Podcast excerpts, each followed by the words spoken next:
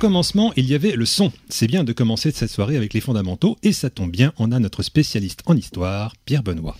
Allez, on commence par quoi? Eh bah, pour commencer, je vous propose d'écouter le premier son que qu'on a tous entendu. C'est obligé. Écoutez. En effet. Eh oui, c'est la première chose qu'on entend, les battements du cœur de sa mère. Mais on n'entend pas que ça. Écoutez cette expérience. Des chercheurs ont placé un micro dans l'utérus d'une femme enceinte. Ils ont enregistré la manière dont les bébés comme Marjorie entendaient les sons du monde extérieur.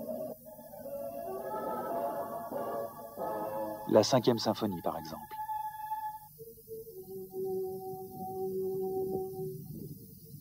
L'oreille interne est en place dès le quatrième mois.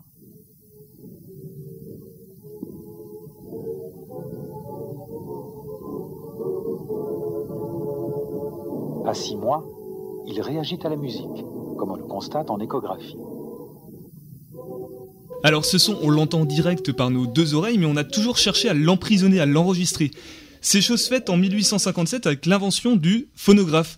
Le principe est simple, on parle dans une boîte au fond de laquelle il y a une feuille qui va vibrer au son de votre voix. Sur cette membrane, on colle une petite pointe qui repose sur un papier enduit de noir de fumée. On déplace le papier en parlant et on voit notre son sous forme de petits sauts sur une ligne.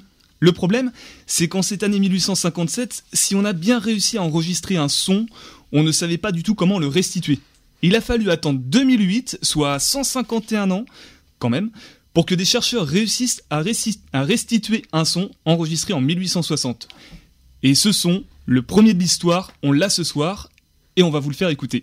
Un son du fond des âges, une petite chanson.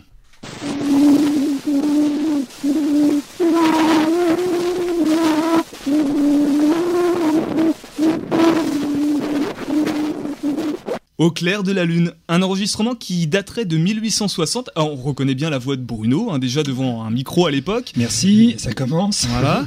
Par la suite, on a quand même réussi à enregistrer puis restituer le son de façon mécanique avec un cylindre puis un disque vinyle. En fait, c'est en gros la même technique, on fait vibrer une aiguille qui creuse un sillon dont les formes suivent la musique.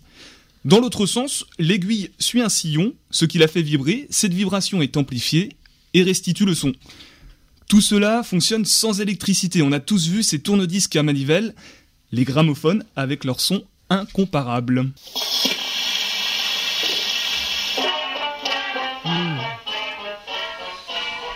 T'avais pas ça chez toi, euh, Raphaël un petit, gramophone Mais je suis jeune. Ou alors Soso, je suis sûr qu'elle avait ça chez elle. Elle a encore ça chez elle. Elle jette rien, Soso. Donc, euh... Non, t'en as pas? Non, moi j'ai pas ça. Avec, le, avec la manivelle. Moi j'arrive un peu plus tard. Euh, ah bon, d'accord. Mais, mais c'est beau, c'était avec les. C'est fait une ah grande oui, fleur. de charme. Avec la grande fleur qui restituait. C'était vraiment sympa. D'ailleurs, petite question. Combien de sillons comporte une face d'un disque vinyle avec 5 morceaux de musique? Alors, euh, on y va. Raphaël, combien Caroline, de sillons Caroline, je sais pas, 20 20 sillons pour 5 Ok. Euh, qu'est-ce que Caroline, combien de sillons pour 5 euh, morceaux 10. 10. Olivier 23. 23. Allez, moi je dis 60. 60. D'accord. Et 120. 120. Eh ben, je crois qu'on a tout bon. et, eh ben, et eh ben moi je dis qu'un seul. En fait, il est suivi de bout en bout par la ah pointe. tout simplement. Euh, le reste de l'histoire, c'est l'arrivée de la bande magnétique avec ce son caractéristique des rembobinages. Effectivement. Bien sûr, oh, ça rappelle des souvenirs, c'est dingue. Les années 80. Avec la, cassette, euh, forcément, qui n'arrivait pas à se rembobiner, c'était une catastrophe. Ah trop chiant.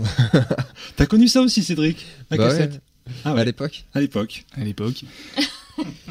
Euh, puis le support optique avec le CD, c'est encore un disque, mais il n'est pas parcouru par une pointe, mais par un laser.